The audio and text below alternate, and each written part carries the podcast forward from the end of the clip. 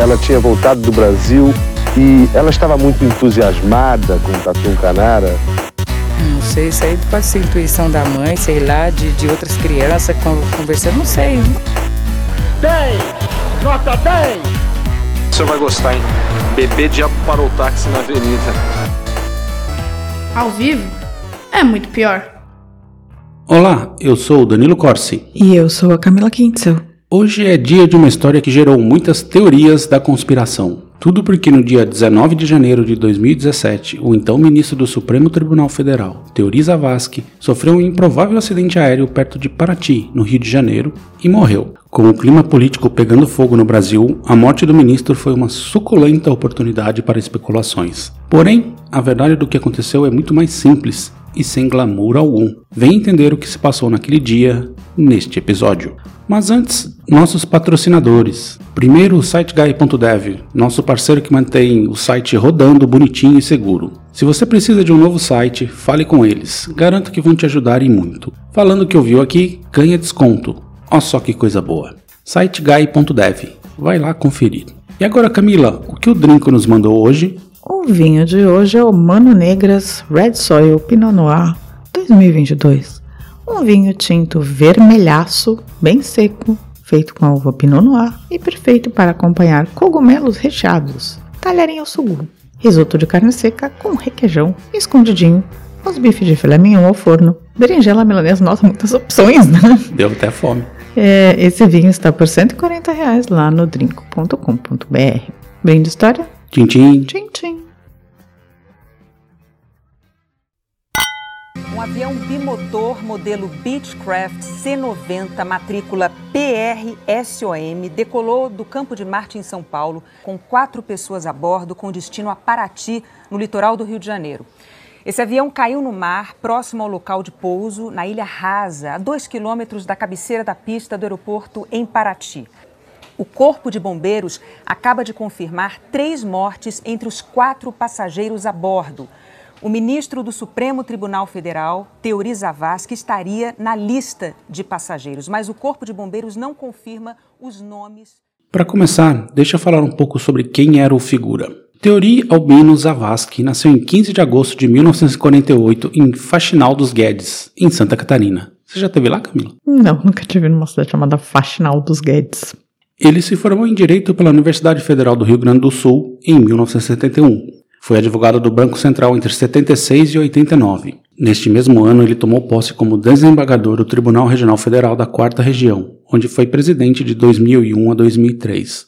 No apagar das luzes do governo Fernando Henrique Cardoso, ele foi indicado ao cargo de ministro do STJ, o Supremo Tribunal de Justiça, onde conseguiu a aprovação do Senado em 13 de março de 2003, sendo então confirmado por Lula para o cargo, tomando posse no dia 8 de maio. Em 2012, ele foi indicado pela presidenta Dilma Rousseff para ser ministro do STF. Seu nome passou pelo Senado e foi aprovado por 54 votos a favor e 4 contra. Empossado, Zavascki entrou no olho do furacão dos acontecimentos da década passada. Primeiro, em 2014, ele votou pela absolvição dos envolvidos no mensalão. Em 2015, se tornou fiador da então nascente Operação Lava Jato. Ele autorizou a abertura de inquérito para investigar 47 políticos suspeitos de participação no esquema de corrupção da Petrobras. Em 25 de novembro de 2015, Teori Zavascki determinou à Polícia Federal o cumprimento de quatro mandados de prisão, com as prisões do senador Delcídio do Amaral, do banqueiro André Esteves, do advogado de Delcídio Edson Ribeiro e do chefe do gabinete do senador, o Diogo Ferreira Rodrigues, por tentativa de obstruir as investigações da Lava Jato. Em 15 de março de 16, Teoria homologou a delação premiada de Delcídio do Amaral no âmbito da operação. Foi a primeira vez que um senador brasileiro foi preso ainda exercendo sua função. Em 22 de março de 16, Teori Zavascki determinou que todas as investigações da Lava Jato na primeira instância da Justiça Federal, que envolvesse o ex-presidente Luiz Inácio Lula da Silva e políticos com foro privilegiado, como a então presidenta Dilma Rousseff, fossem remetidas ao Supremo Tribunal Federal. Zavascki decide também sigilo e interceptações telefônicas que envolvem autoridades com foro privilegiado. Ele se tornou inimigo número um do movimento Brasil Livre. Em maio, ele aceitou o requerimento pedindo a suspensão de Eduardo Cunha da Câmara e também negou o recurso do governo contra o impeachment de Dilma. Em junho, determinou que as investigações envolvendo Lula fossem devolvidas a Sérgio Moro em Curitiba, mas decidiu anular as interceptações telefônicas envolvendo a presidenta afastada, Dilma, por considerá-la ilegais. O Bessias? O. Ele também negou o pedido de prisão dos senadores Renan Calheiros e Romero Jucá por interferência na Lava Jato, com aquele famoso áudio do Com Supremo, com tudo. Em 22 de junho de 16, Teoria aceitou uma segunda denúncia da PGR contra Eduardo Cunha, que o tornou réu pelos crimes de corrupção passiva, lavagem de dinheiro, evasão de divisas e falsidade ideológica com fins eleitorais, o que levaria à sua cassação. Ou seja, ele está em todos os lugares, o Teoria. Ele estava, né? Ele estava tanto de um lado quanto de outros, dependendo. Pois é. Ok. Dá para dizer que o cara inaugurou oficialmente o ódio babão da extrema-direita contra o Supremo. Eram bonecões infláveis dele em manifestações e ameaças via internet, que foram investigadas pela Polícia Federal, mas como de costume no Brasil, ninguém foi preso ou respondeu por isso. Dá para dizer também que a esquerda não morria de amores por ele. Ou seja, todo mundo queria ele bem mortinho. Eu não. Nem também não. Nunca quis o Teoria morto. Aliás, é um nome curioso, né? Teoria. Teoria.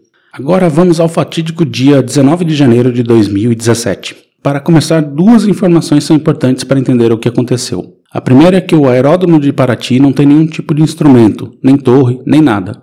Ou seja, para pousar lá só dá no sendo no visual. A segunda é que os ricões que tinham aviões recompensavam e preferiam pilotos que davam um jeito de pousar mesmo que as condições não fossem favoráveis. Ou seja, para que segurança, né? Para quê? Para quê? Eu posso te dizer uma coisa sobre esse acidente. Não foi a gente o responsável porque nós estávamos muitos mil quilômetros de distância. É verdade, a gente estava aqui na Alemanha. O piloto Osmar Rodrigues seria o encarregado do voo do avião Hawker Beechcraft King Air C-90, de propriedade de Carlos Alberto Fernandes Filgueiras, dono do Hotel Emiliano em São Paulo. Junto com Carlos, embarcaria Teori Zavascki, a massoterapeuta Maíra Lidiane Panas Relakzuk, de 28 anos, e a mãe dela, a professora Maria Hilda Panas. O voo estava programado para sair do campo de Marte, em São Paulo, às 10h30 da manhã. Com o voo saindo às 10h30, eles chegariam a Paraty por volta das 11h15, evitando as fortes chuvas que atingiriam a região a partir do meio-dia. Porém, um dos passageiros se atrasou, não se sabe qual, e a decolagem só ocorreu ao meio-dia, horário que o tempo ficou simplesmente inviável para aterrissagem em Paraty. Não se sabe quem atrasou. Não se sabe. Eu diria que foi o Teori. Uhum. De todo modo, o avião estava abastecido para ir, para ir até lá e voltar, caso necessário. Então decolaram, afinal o piloto Osmar conhecia muito bem a região e era perito em pousar em Paraty. 24 minutos depois da decolagem, Osmar entrou em contato com a torre de São José dos Campos solicitando vetores para a descida. Também mudou a configuração do avião para instru de instrumentos para visual. Como Paraty não tem nada de instrumentos, ele ajustou a pressão barométrica do avião com os dados de São José dos Campos. Essa pressão é fundamental para o altímetro do avião, ou seja, para saber a altura em que se está. Se aproximando de Paraty, ele fez um desvio rápido para sobrevoar uma das propriedades de Carlos Eduardo e também para evitar um pouco da chuva. Logo em seguida, ele fez uma curva para começar a aproximação da pista de descida. A visibilidade era quase inexistente. Mesmo assim, ele baixou o trem de pouso para tentar aterrissar.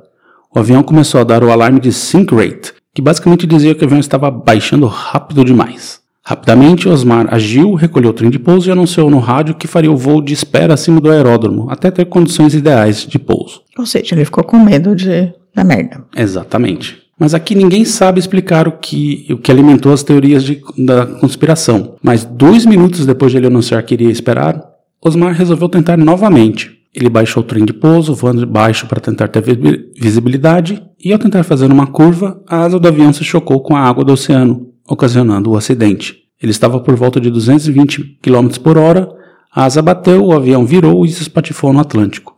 Todos a bordo morreram instantaneamente. No Teori Zavascki foi politraumatismo. É, a causa da morte. Porque bateu, né? Exatamente. Entendi. A investigação do CENIPA, né, que é o, o, órgão que investiga acidentes aéreos no Brasil, em conjunto com, com autoridades dos Estados Unidos e do Canadá, chegou à conclusão de falha humana. Aqui explico alguns dos achados. Pelas gravações, os psicólogos da investigação viram um comportamento tenso e anormal do piloto. Puxando a capivara dele, descobrindo que ele era um tipo que colocava pressão em si mesmo para cumprir voos planejados. Ou seja, ele que já estava puto pelo atraso queria descer de qualquer jeito, e ele não iria desistir de modo algum. Fora isso, tinha a recompensa de pousar mesmo quando não, não dava, né? Que era uma prática dos donos dos aviões. Nossa, mas tem psicólogos avaliando a gravação do cara? Tem, tem. Que um- doideira. É um monte de gente investigando acidente de avião, não é só um carinha olhando tudo. Nossa, olha só como estava o estado mental do piloto. Sim. Curioso. Eles descobriram também que nos instantes finais ele recolheu o trem de pouso, provavelmente indicando que ele iria abortar aquela tentativa, mas não deu tempo. A causa em si do acidente é atribuída à desorientação espacial do piloto. É meio difícil explicar isso para um leigo como eu, mas vou tentar dar uma ideia. 80% da nossa orientação espacial vem da visão, os outros 20% são divididos entre nossos ouvidos e a pele. Isso funciona bem quando estamos em terra, que é uma orientação 2D. No ar é 3D por conta da ação da gravidade. É por isso que você está dentro de um avião e sente qualquer turbulência mais forte do que ela realmente é. Porque 80% dos seus sensores não estão funcionando, né? no caso a visão. Então você depende das reações do ouvido e da pele. E essas reações, elas costumam mandar informações exageradas para o cérebro. E foi exatamente isso que aconteceu nesse voo. O piloto não tinha visibilidade, então estava confiando nos seus sentidos auxiliares, ou seja, só 20%. Paraty não tinha equipamento para guiá-lo ou para dizer que altura estava. A calibragem da altura que ele fez foi em São José dos Campos, que tem uma diferença de 36 metros para mais. Ou seja, ele estava mais baixo do que ele- o avião indicava. Ou seja, nem a leitura dos aparelhos né, do avião era confiável. Então, basicamente, ele não sabia que altura estava, e além de um fator de ilusão de ótica que voar sobre a água causa. Provavelmente a curva que fez foi para tentar abortar o pouso, mas isso causou o acidente. Curioso, né? Porque se ele sabia que ele estava em São José dos Campos, ele sabia que São José dos Campos é mais alta do que Paraty, ele deveria ter colocado algum tanto, né? Ali. Isso devia estar no- na cabeça de um piloto experiente, não? Eu acho que sim, mas aqui vem aquele o, o excesso de confiança, porque ele só ele basicamente a vida dele era voar para Paraty o tempo inteiro. Então ele meio que tipo, ah, eu sei que tem que fazer, entendeu? Entendi. Porque no final das contas você fala, tudo bem. É Curitiba, que é 900 metros acima do nível do mar. É pouquinho, mas, tipo, é acima do nível do mar. E Paraty tá no nível do mar, né? Então, mas basicamente é aquela coisa, assim, ele achava que não ia ter todo esse tipo de problema, teve, não estava enxergando, estava se botando pressão para ter que pousar de qualquer jeito e basicamente ignorou todos os procedimentos mais razoáveis, né? Uhum. E a tragédia foi um prato cheio para as teorias da conspiração. Quem gostava da Lava Jato dizia que os investigados, o sistema é foda. Fala aí, José Padilha, que teriam eliminado teoria para a impunidade ganhar. Outros diziam justamente o contrário, que a teoria estava vendo os abusos da Lava Jato e por isso teria sido morto. Chegaram até a criar a teoria envolvendo teoria massoterapeuta, casos românticos, vinganças emocionais. Tudo era possível. Mas na época, as redes sociais ainda não estavam totalmente preparadas, então as teorias ficaram só no imaginário. Não prosperou muito.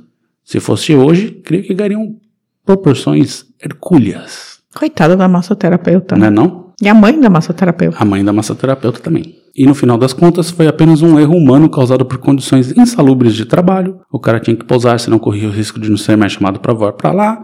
E aquela coisa toda, né? Simples assim. Mas falar de conspiração é sempre mais divertido. E aí, Camila? Já conhecia a história? O que você achou? Foi o PT? Foi o MBL? Foi o Moro? Quem foi? Ou foi só um acidente? Já conheci a história, porque ela aconteceu há pouquíssimo tempo, no final das contas, né? Faz o quê? Seis anos. Então eu conheci a história. Lembro de quantas pessoas ficaram espantadas, né? Porque ele morreu num momento que não devia morrer, assim, sabe? Tipo, É, foi pô, meio do mano, nada, né? você vai morrer exatamente nesse momento. Lembro da história da massoterapeuta, que coitada, foi colocada na história, coitada, infeliz. E ali é uma região meio vortex, né? Assim, sempre rola lá. Teve o Ulisses, teve. É, Ulisses foi em Angra, não foi? é, mas é toda aquela região ali, né? No litoral perto, do Rio é. de Janeiro. E, e o cara do Pão de Açúcar. O cara de Pão de Açúcar que, que mas ele se a salvou e a mulher morreu, morreu, é. deixou, ela- deixou a modelo no, no mar. Eu acho que, e acho que não foi nem o PT, nem o MBL. Olha aí. Não sabotaram o avião. Eu acho que foi, Mudaram o altímetro. eu acho que foi a KGB. Não existe mais. então eu acho que foi a Mossad. Aí pode ser. É, não, não, brincadeira, eu não acho que foi ninguém não, eu acho que foi, foi o piloto mesmo. Foi, Foi. condições insalubres de trabalho. Porque o cara era pressionado a pousar de qualquer jeito. E um pouco de excesso de confiança. É, tem um pouco de homem, né, envolvido. Basicamente. Ser homem assim, não, não vou conseguir. Bateu no peito, falou, vou aqui, não vou botar os 30 metros a mais. E é isso. Acho que foi isso. Pobre teoria. E teoria essa- albino, né? Teoria Albino. E essa foi a história do acidente que matou Teori Zavascki. E Esse é o nosso, também é o nosso primeiro episódio de férias, então não vai ter recadinhos. Oh, Sim, ouvintes, estamos de férias. sim, Rápidas, mas férias. tão rápido, são duas semanas. Sim, rapidinho. Este e o episódio seguinte foram gravados com antecedência e, enquanto vocês ouvem, a gente está torrando no sol para aproveitar o verão. Algo que desconhecemos faz dois anos. Mas semana que vem estaremos de volta. A gente vai sair aqui da terra do núcleo Sauerkraut e vai diretamente para a terra do núcleo Terra Nostra. Terra Nostra. Então, tchau, Belly. Até semana que vem. Arrivederci. Tchau, tchau. Tchau. A vida é muito pior. Esse episódio é um oferecimento de trinco.com.br e siteguy.dev.